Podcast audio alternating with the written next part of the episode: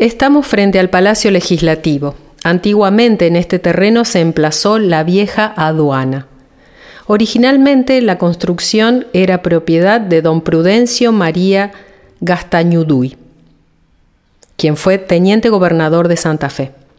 En 1793 la vendió al gobierno para instalar la tesorería, la aduana y la administración. En el siglo XIX se decidió demoler el edificio debido al deterioro que presentaban las instalaciones y el predio se transformó en la Plaza Pringles. El 20 de octubre de 1911, el Consejo Municipal dicta la ordenanza número 1184, por la cual entregaba al superior gobierno de la provincia el terreno para la construcción del Palacio Legislativo. El entonces intendente Edmundo Rosas recomendó a los encargados de la construcción el mayor cuidado en la conservación de las plantas y demás adornos de la plaza. El edificio se concentra alrededor del gran hall de ingreso. Las dos cámaras, la de diputados y la de senadores, están en cada uno de sus lados. Los dos recintos de sesiones tienen un refinado tratamiento ornamental y materiales nobles. Otro detalle arquitectónico importante es el vitró emplazado en el hall. Volvamos a la historia de los terrenos en donde funciona hoy la legislatura, porque fueron escenarios de un hecho muy particular. ¿Sabías que Francisco Ceballos, uno de los gauchos que respondía al brigadier López, hizo prisioneros de los santafesinos al general José María Paz, jefe supremo de los ejércitos unitarios? Y lo hizo con sus boleadoras. La historia comenzó el 10 de mayo de 1831. El general Paz había decidido sorprender al gobierno de Santa Fe y se movió en dirección a nuestra ciudad. En sus memorias, él cuenta cómo fue atrapado. El ordenanza que mandé no volvió, y la causa fue que, habiendo dado con los enemigos, fue perseguido por estos y escapó, pero tomando otra dirección, de modo que nada supe.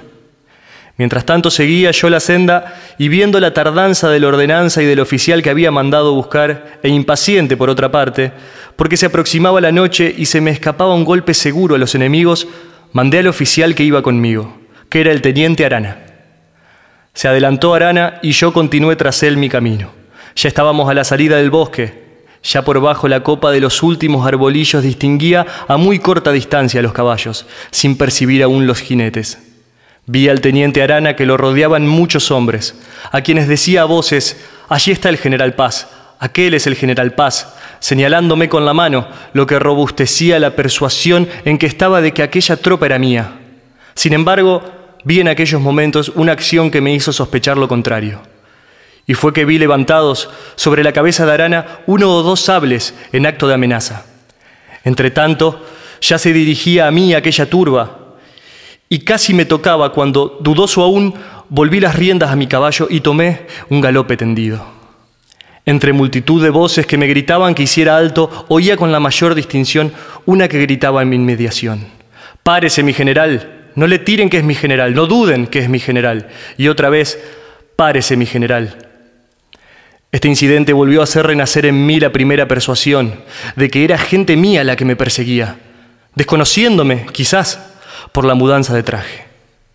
En medio de esta confusión de conceptos contrarios y ruborizándome de aparecer fugitivo de los míos, delante de la columna que había quedado ocho o diez cuadras atrás, tiré las riendas a mi caballo y moderando en gran parte su escape, volví la cara para cerciorarme. En tal estado fue que uno de los que me perseguían, con un acertado tiro de bolas dirigido de muy cerca, que inutilizó a mi caballo, me impidió continuar la retirada.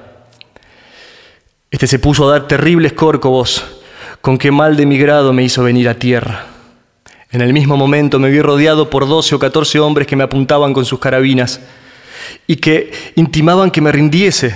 Y debo confesar que aún en este instante no había depuesto de todo mis dudas sobre la clase de hombres que me atacaban. Y les pregunté con repetición quiénes eran y a qué gente pertenecían, mas duró poco el engaño.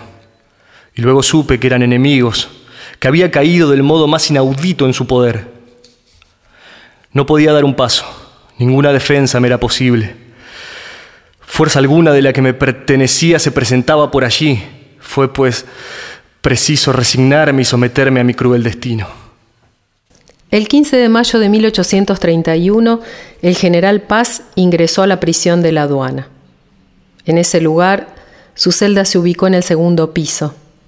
En abril de 1834 lo visitó su madre, Tiburcia Aedo de Paz, quien llegó acompañada por la sobrina del general, Margarita Esther Wild.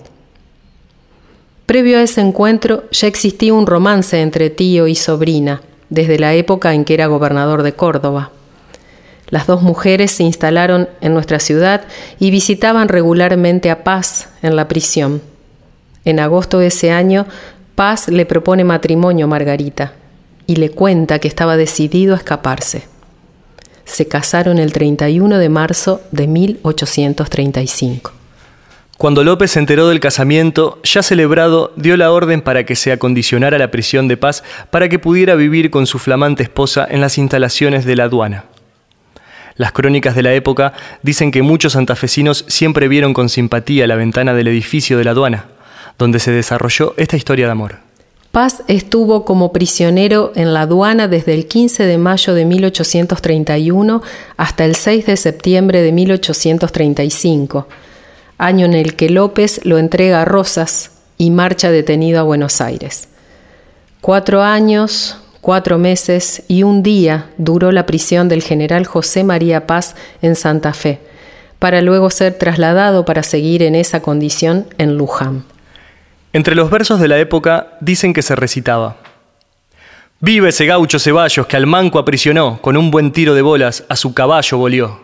Te invitamos a que cruces calle 4 de enero, llegues hasta el Museo Rosa Galisteo de Rodríguez y pases a la siguiente pista.